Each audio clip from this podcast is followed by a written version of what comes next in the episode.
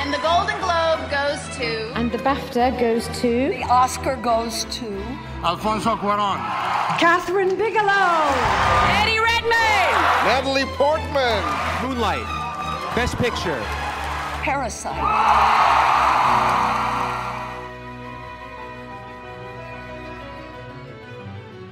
Saludos gente bonita, bienvenidos y bienvenidas al podcast de la estatuilla. Yo soy Ricardo Gallegos, me dicen Wally y pues estamos aquí terminando nuestra cobertura de Hot Dogs 2022, el festival de cine documental más importante de toda Norteamérica y pues tuvimos ahora el placer de entrevistar a una gran directora emergente, una directora mexicoamericana, quien estrenó su película en este festival. Se trata de Jazmín Mara López y la película se trata Silent Beauty, pero yo no hice la entrevista, ¿no? La hizo mi compa Jorge Espinosa. ¿Cómo estás, Jorge?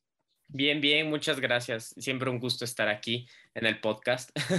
y cuéntame, Jorge, ¿cómo te fue con Jazmín? Más o menos de qué hablaron, por dónde va la conversación. No les queremos dar spoilers, alguien que, que ella le, les diga de qué trata esta película, que es muy, muy importante.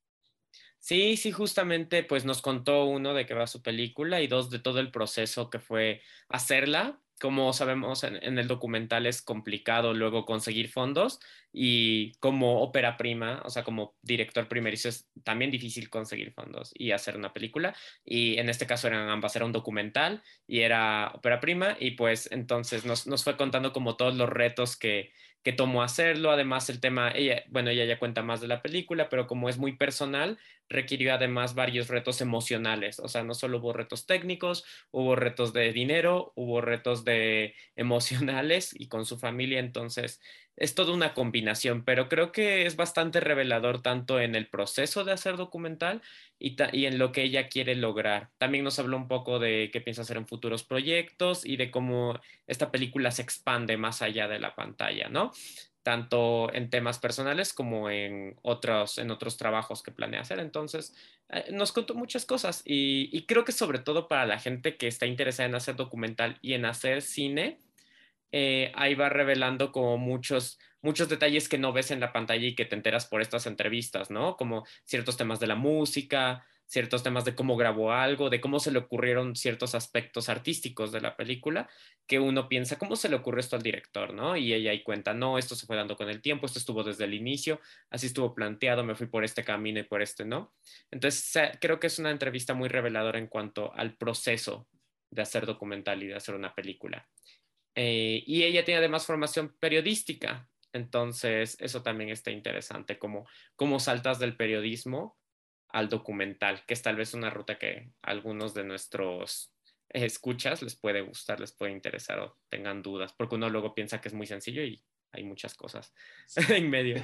Sin duda alguna, y, y es una película tremenda, ¿no? Se llama Silent Beauty, repito, esperemos que llegue pronto a, a México, a Latinoamérica, porque la verdad es que es una historia eh, tremenda, que, que, además, ya ahorita lo hablaremos, eh, tiene un grado de dificultad enorme, ¿no? O sea, parece sencillo lo que hizo, pero la verdad es que eh, es una labor destacadísima y claro, nos deja ver que Jazmín es una voz emergente muy, muy interesante en, en la industria del cine documental, ¿no? Entonces, pues, eh, los dejamos con esta entrevista a Jazmín Mara López, directora de Silent Beauty.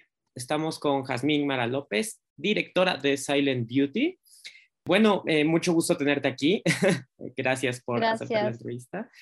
Y bueno, cuéntanos un poco de tu película, cuéntanos de qué trata, de qué va. Sí, mi película es Silent Beauty y es uh, un documental sobre el, la historia de, de, mi familia, pero también eh, el abuso sexual infantil y eh, mi, pues como yo empecé a decirles a mi familia que mi abuelo abusó de mí y eh, en eso aprendí que les pasó a, a, muchos en mi familia. Justamente siendo este un tema tan personal, eh, ¿cuál fue el principal reto de hacerlo? ¿Cómo le planteaste a tu familia la idea de participar? Porque aparecen varios, varios miembros de tu familia que participan y hablan a cámara y también cuentan su experiencia. ¿Cómo fue esto? Sí, pues... Eh, es, todo esto empezó como hace ocho años. le empecé a decir a mi familia lo que me pasó y fue porque vi una foto de mi abuelo con mi sobrina, que era bien chiquita, y en ese momento, yo siempre pensé que solamente me pasó a mí, pero en ese momento me, pues me pegó muy fuerte y dije, no, esto también le puede pasar a ella y ya tengo que hablar sobre esto, aunque quizás solamente me pasó a mí, pero tengo que decir algo para ella. Entonces, un año después de decirle a mi familia, decidí que era una historia muy, pues muy fuerte que le pasa a mucha gente y también en, hablándole a, amigos y amigas, ellos me empezaron a hablar también que cómo pasaba en su familia. Entonces yo, yo decidí que quería hacer este, esta película y pasé como un año pensándolo y decidiendo cómo lo voy a decir, cómo, porque yo no era, no era cineasta, era, yo trabajaba solamente en, radio y podcasting, pero quería hacer una película y decidí empezar con esta porque era tan fuerte y algo que quizás podía ayudar a otros, otras personas. entonces, cuando decidí que quería hacer la ah, película, le dije a mi mamá y le dije que si me podía regalar el archivo de mi familia que ella tenía y, y de allí fui poco a poco y hablándoles más y más sobre lo que estaba haciendo y luego les pregunté a, varios si querían entrevistar y las mujeres en mi familia dijeron que sí, absolutamente, absolutely, porque uh, ellos, ellas vieron que esto es algo que podía ayudar a, a otras familias y a otras uh, personas que también les pasó lo mismo. De hecho, justamente hablando del material de archivo que tienes de tu familia, es el documental mezcla material de archivo y las entrevistas con tomas poéticas, ¿no? Particularmente en las que estás en el mar y, bueno, el, mar está muy presente en la película. ¿Y esta propuesta creativa la tuviste desde que iniciaste la película? O sea, desde que ibas a comenzar a hacerla, ¿tenías claro cómo se iba a ver? ¿O fue dándose conforme avanzó, conforme avanzó la película? No, eh, al principio solamente quería usar el archivo y, entrevistas, mi narración no pensaba poner nadie enfrente de la cámara y especialmente a mí, ¿no? pero poco a poco, en hablándoles a, otros cineastas y también a mentores y, gente que me aconsejaba, no debes de estar en la, en la película y con tu familia y entonces decidí que iba a ser algo mucho más grande de lo que, lo que pensé al principio, pero ah, el tema del mar, no, tampoco pensaba usar eso porque no me di cuenta que, eh, qué tan fuerte el mar, el tema del mar era para mi familia, pero cada vez que visitaba mi familia para entrevistarlos, estábamos en el mar, nos íbamos al mar porque el mar nos ayudaba, pues no sé, como calmarnos un poco, estar en un lugar donde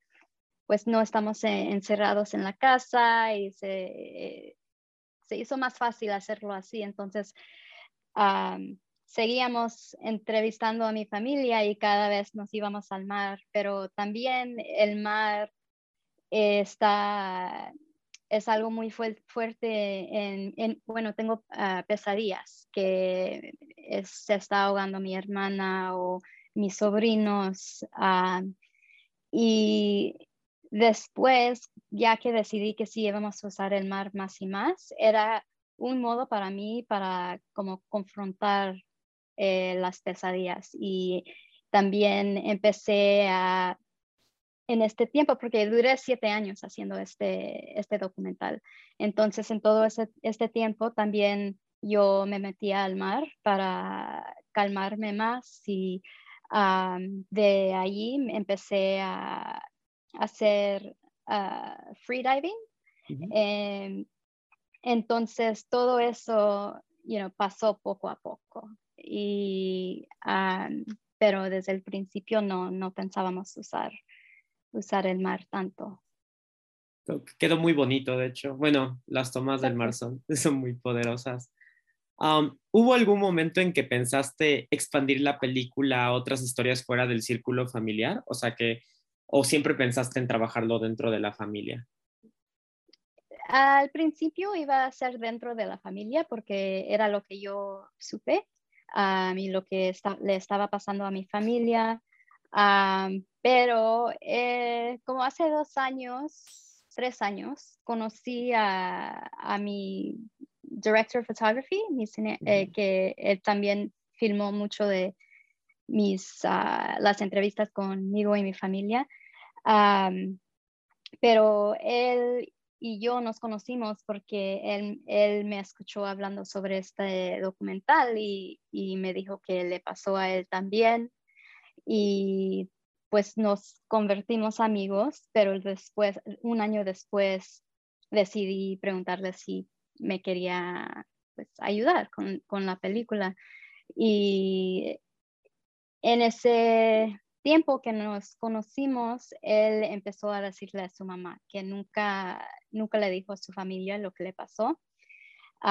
un amigo de la familia abusó de él cuando tenía 6, 7 años y nunca le dijo a su mamá o a, nadie. Entonces, después de empezar a filmar con mi mamá, él decidió decirle a, su familia. Y, yo ahí en esos meses pensé, quizás es importante enseñar eso, you know, cuando uno habla, quizás otros deciden hablar también y empezamos a meter la historia un poco, pero después decidimos que era un poco, era mucho, era Mm. mucho y era mejor quedarse con las mujeres de mi familia, pero también con este documental tenemos una instalación que comparte las historias de, otras personas que conocí en, en, este tiempo. Y Braun, que es mi director de fotografía, él, va a participar en eso. ¿Y, dónde está la instalación o, dónde la pueden Ah, encontrar?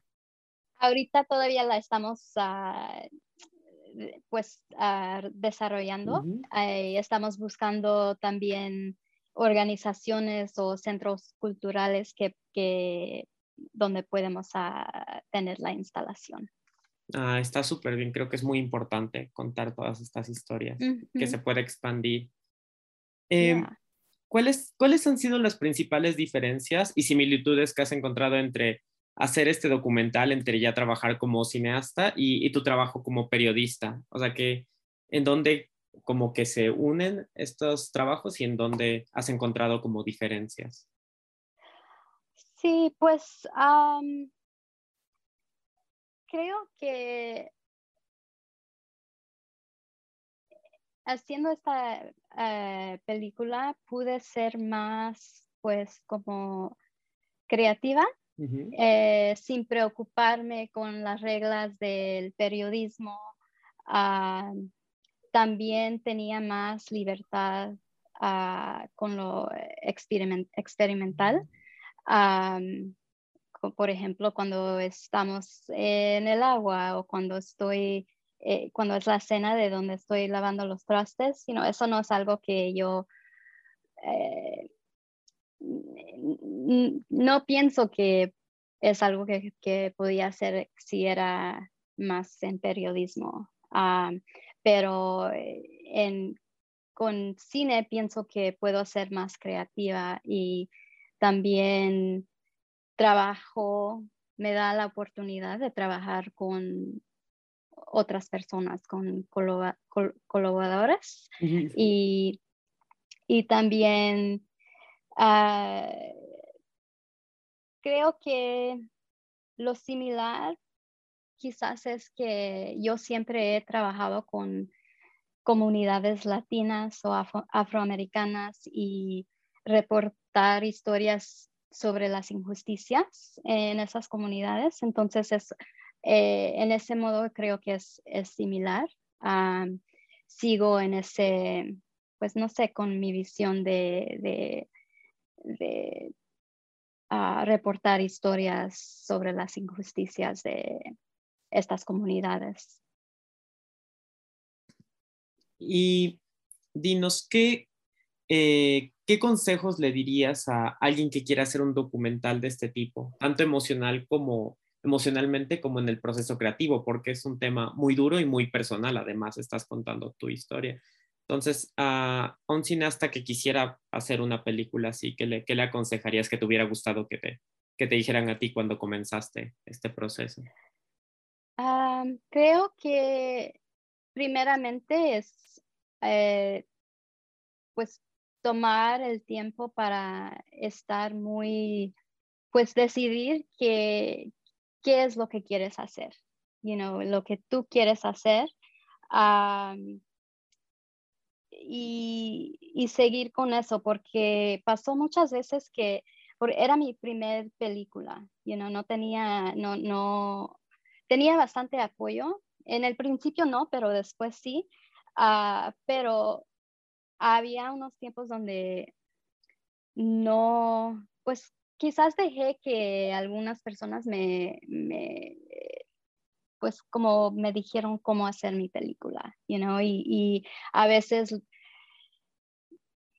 quizás no debía de poner tanta uh, atención en eso, pero eh, como me tomé mucho tiempo en, en, decidir que no, esta es mi película, yo quiero hacer esto, pero ya, nomás tomar el tiempo y quedarse con, con eso, you know, desde el principio hasta eh, todo el tiempo que tomes en, en haciendo la película, pero por ejemplo, una vez uh, uno de, de los uh,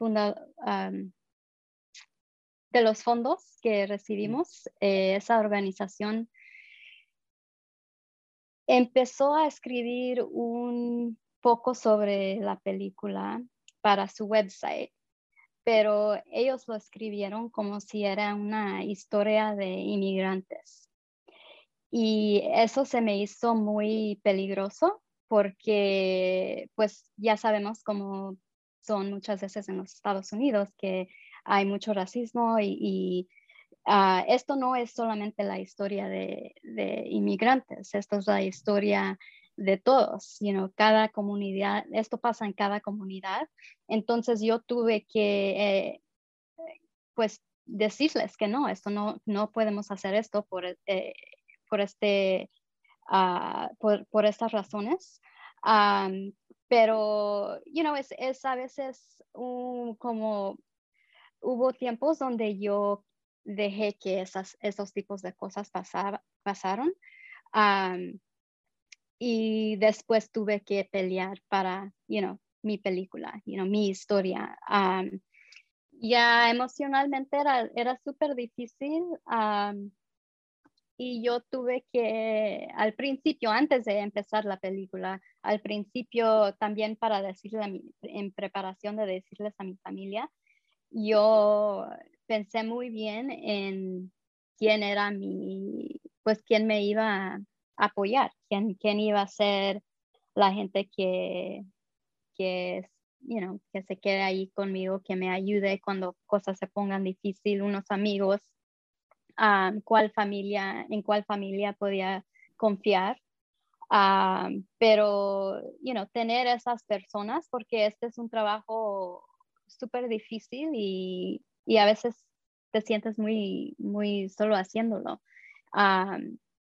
pero también ah, otra vez es tomar el tiempo y, también darte cuenta en, lo que está pasando eh, en tu mente, tu cuerpo, porque hay, hay, muchas veces que yo seguí, seguí, seguí porque quería hacer esta película y pues me hizo un poco de daño y you know, llegué a, al punto de que ya tenía que tomar un poco, dos semanas que no, no voy a trabajar porque en, en esto, un mes, porque me empecé a sentir muy, pues, un poco enferma y, um, pero es súper importante porque esto es la, you know, la trauma te afecta en el cuerpo y, y, lo que está pasando aquí es que lo estás sintiendo otra vez porque estás regresando a, esos momentos. Um, entonces, saber muy bien entender muy bien uh, más sobre ti.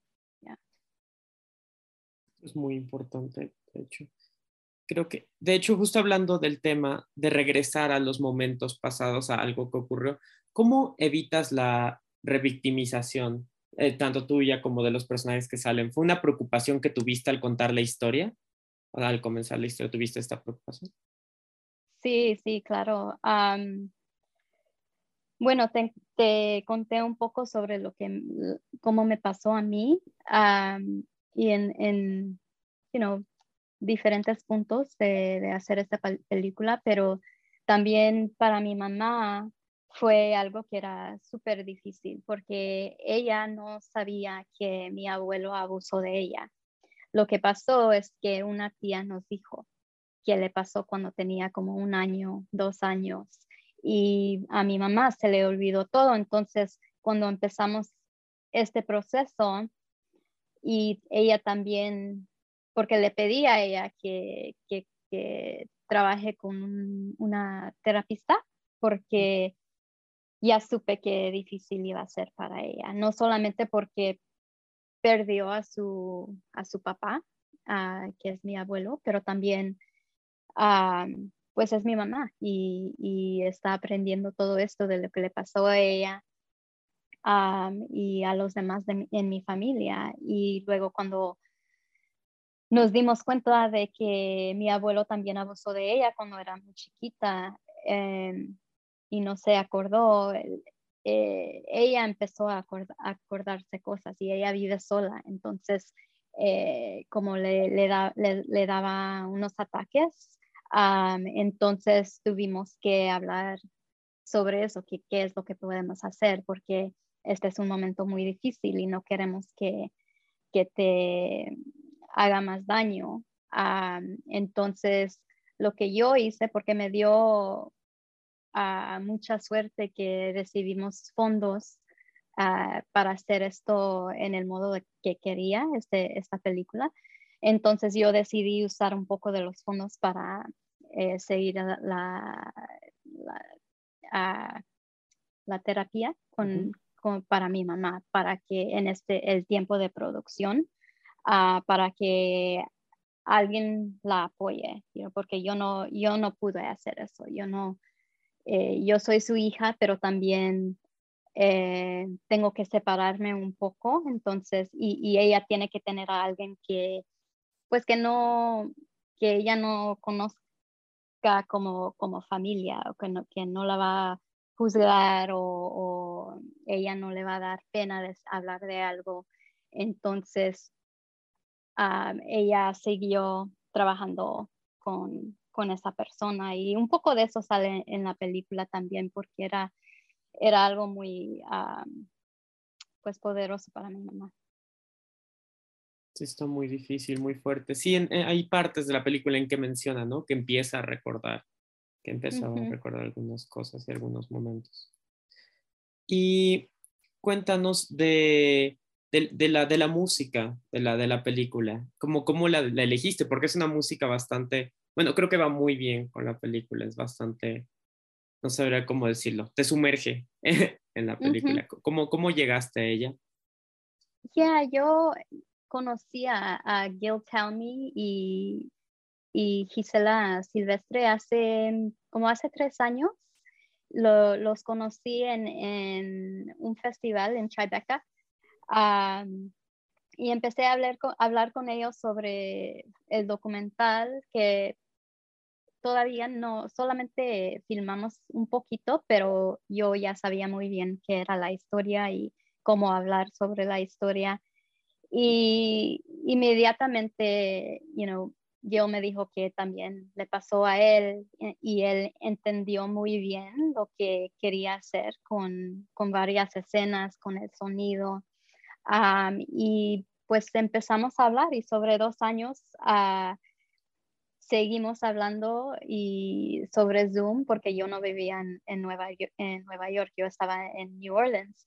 Y sobre dos años hablamos sobre qué podíamos hacer con la música y que era mi visión, pero también la visión de ellos para la música y para el sonido. Am, un ejemplo con la música es que yo para para calmarme yo a veces como eh, canto, canto mucho y yo les dije esto y entonces ellos me convencieron que cante un poco para la película. Entonces no sé si te acuerdas, pero hay varias veces cuando eh, un poco de canto entra a, ¿cómo se dice hum? No me acuerdo. Eh, como tararear, ¿no? Es... Sí, ¿no? Ajá, Sí, ajá. Entonces empezamos, pues que eso es lo que yo hago para calmarme muchas veces. Entonces, cuando Gil se dio cuenta de eso, eh, él me preguntó, bueno, ¿por qué no usamos eso también en, en la película? Y también va muy bien con la agua muchas veces. Entonces, hicimos eso juntos. Y con Gisela, el sonido también era muy importante porque quería que entre los sonidos de, de mi niñez, ¿no? los sonidos de la casa de, de mi abuela. Y también trabajamos mucho en eso. eh, como eh, otro ejemplo es mi abuela tenía un, una, un heart valve, un mechanical heart valve. Sí, como un marcapasos. Ujú.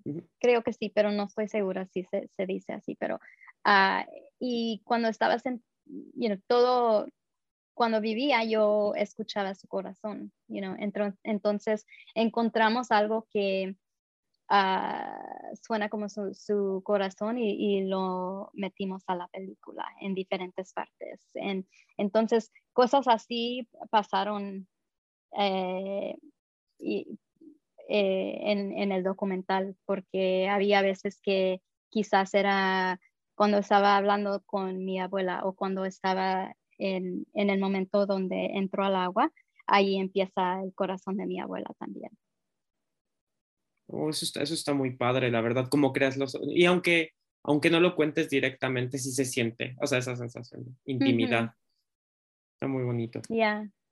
¿Cuál es, ahorita ya después de este proyecto, cuál es el siguiente paso? ¿Planeas trabajar más en la, en la exposición que, que estás diciendo justo que acompaña el proyecto? ¿Planeas hacer otra película? ¿Qué, qué es, qué es lo que planeas? Sí, los dos. Ahorita estoy, como te dije, estoy empezando a, a- a trabajar en- con la exhibición y la instalación y buscando organizaciones para eso y también quizás más historias para eso. Tengo muchas, pero no sé si todos pueden am, participar en, eh, en, en él. Tengo, tenemos que hablar más. Entonces, ahorita estoy en eso con el impacto y, y la instalación. Am, que quizás más tarde en el verano es cuando ya, ya puedo empezar a, a ver cómo, cómo puede salir. Ah, pero también ahorita estoy ah, trabajando un poco en, en otra película que también tiene que ver con mi familia y que es sobre la, la vida de mi, de mi primo que estaba en la cárcel desde 18 años hasta 42, creo, Am, y salió hace tres años. Eh, y entonces es un poco am, sobre esa historia, saliendo, pero también regresando y visitando la historia de, de su familia y cómo es que llegó a ese punto. Suena muy interesante, no, no puedo esperar para, para ya verla. Gracias. Y dinos, ¿cuál, cuál es tu opinión respecto al, a cómo está actualmente el documental en la industria? ¿Te ha sido difícil conseguir financiamiento, apoyo? ¿Cómo ha sido el camino y cómo ves que está el, el camino para, para la distribución de los documentales, porque al final del día uno hace la película y sí se estrena en festivales, pero la idea es que se vea, ¿no? Que llegue al mundo. Sí, em, bueno, para mí se hizo, fue muy difícil ah, al principio. como los primeros tres años, no era súper difícil saber dónde iba a salir, cómo lo íbamos a terminar. Pero nos dio mucha suerte ya que teníamos un poco de material para, para hacer los, you know, el pitch y, o aplicar para fondos. nos dio suerte y empezaron a, llegar fondos, sí, pero pienso que todavía es bastante difícil porque hay pocos fondos para, you know, para, no hay, no hay bastante para todos, entonces hay mucha, ¿cómo se dice? Um, eh, competición. Eh, competencia. Y, y, también es difícil encontrarlos muchas veces, you know, entonces, pero eh, sí es posible, es posible porque you know, muchos nos apoyaron al, al final de, eh, en terminar esta, esta película. Pues creo que uno tiene que, you know, ponerse las pilas y seguir, seguir, seguir, porque que es mucho trabajo y, se cansa uno, pero, you know, si quieres hacer la película tienes que, tienes que seguir, you know, aunque lleguen muchos, you know, que digan que no, tú tienes que encontrar los que digan que sí. Ah, pero también hay oportunidades como programas en festivales o ah, un ejemplo de, de un, un, fondo y también ah, una organización que apoya bastante a las mujeres es Chicken and Egg Pictures. Y no tienes que ser solamente de los Estados Unidos, puede ser de otros países pero también los programas, un ejemplo de programa en, en los festivales es como con uh, Que ellos también tienen programas ahí que apoyan los cineastas y, y me apoyaron a mí también porque ah, me invitaron al Impact Lab, entonces ayudándome a, pensar más en impacto y también cómo puedo hacer eso en, también en México. Entonces hay, hay, muchas cosas, que, muchas oportunidades y programas, pero uno tiene que seguir buscando, seguir hablando con diferentes personas, pensar muy bien en, qué es lo que necesitas. perfecto, perfecto. Pues, pues muchas gracias, muchas gracias por, por esta entrevista. Gracias a ti. Y gracias por la película. De veras, muchas felicidades. Está, está muy, muy bonita. Me gustó mucho. Está muy, muy conmovedora. Y esperamos verla aquí en México pronto. Sí, ojalá, ojalá, te aviso. Sí, cuando llegue, en cuanto llegue. Sí, yo la quiero ver en el cine, la verdad. Muchas gracias. Bye. Y ahí lo tienen, esta bellísima entrevista con Jazmín Mara López, directora, repito, de Silent Beauty, una cinta que tuvo su premier mundial en Hot Dogs 2022. Y, qué bellísima película, ¿no, Jorge? La verdad es que a mí me, encantó. No es algo que yo tenía en mi radar precisamente, pero después de que Jorge la vio, tuve que, tuve que, también pedirla para cobertura y, y maravillosa, ¿no? Sí, sí, sí, no, está muy, muy buena. Y además, sobre todo, creo que trata un tema muy fuerte con mucha sensibilidad, ¿no? Eh, creo que tiene muy clara su visión como directora y cuando, cuando ves la película ves que no es solo el tema que cuenta, sino cómo lo cuenta, lo cuenta de una manera muy, muy bonita y, muy, con mucha humanidad y, se nota como lo, el amor que le tiene a, a su película y cómo la toma como con importancia. Entonces, la verdad es que yo también fue una grata sorpresa. Eh, yo, yo cuando, cuando comenzamos el, el, festival estábamos hablando así, Ricardo y yo, así de qué documentales vamos a cubrir, bla, bla, y no se nos había ocurrido este y pues por haber razón cayó y lo vimos y la verdad sí fue una... Estoy muy agradecido de, de haberlo visto, la verdad.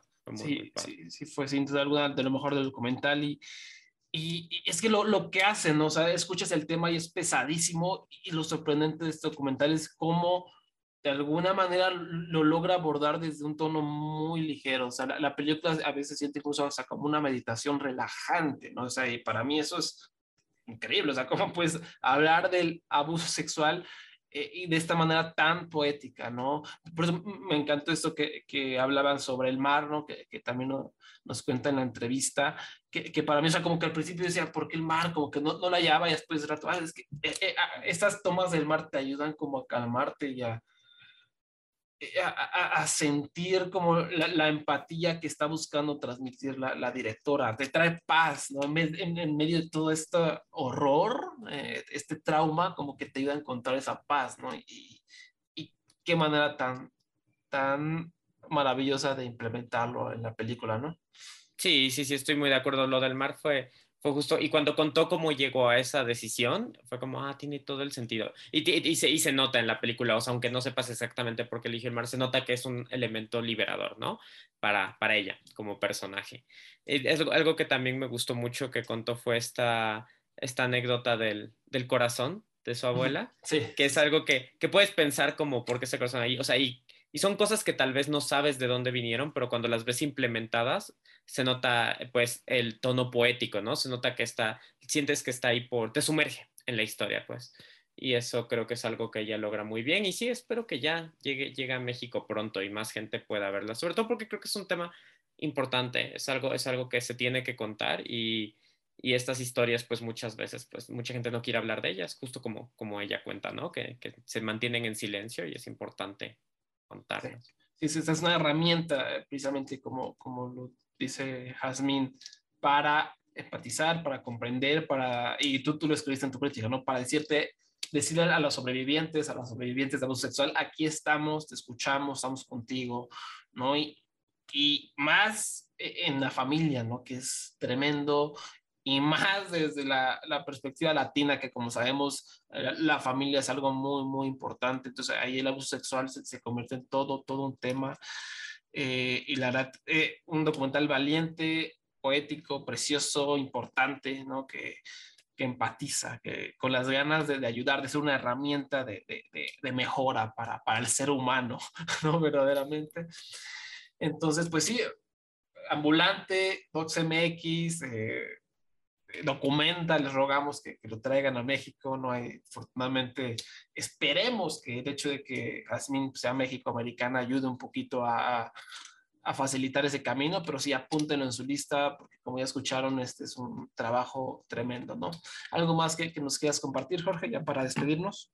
No, no, no, un, un agradecimiento a Jazmín por, por darnos el tiempo y por todo lo que nos contó, por abrirnos tanto las puertas al proceso de hacer su película, que se sabe que muchas veces no, uno, a uno le cuesta como, como contar estas historias, sobre todo como ella lo aborda porque es un tema personal, es autobiográfico en realidad, y como ella se abre y nos trae esta película, pues nos trajo una, una gran película. Entonces, muchas gracias y por la entrevista.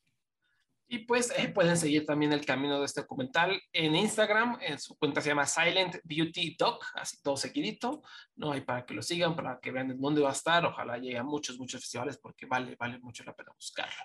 En fin, pues muchas gracias por habernos seguido. ¿En dónde te podemos encontrar, Jorge?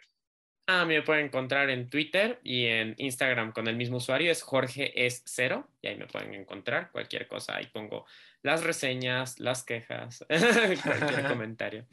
Perfecto, y ya saben, a nosotros nos pueden escuchar en Spotify, en cualquier aplicación para Android, en, en Anchor, por supuesto, nos pueden encontrar como La Estatuilla o en LPMX, los podcasts MX, a la familia a la que pertenecemos, y también pueden seguir a La Estatuilla en arroba eh, La Estatuilla en Twitter, Facebook, TikTok, Instagram, todas las redes sociales, por supuesto, laestatuilla.com, en donde también pueden encontrar más, más coberturas de hot dogs, más críticas preciosas de un montón de cosas que vimos, ¿no? Desde documentales de protesta hasta cosas experimentales preciosas.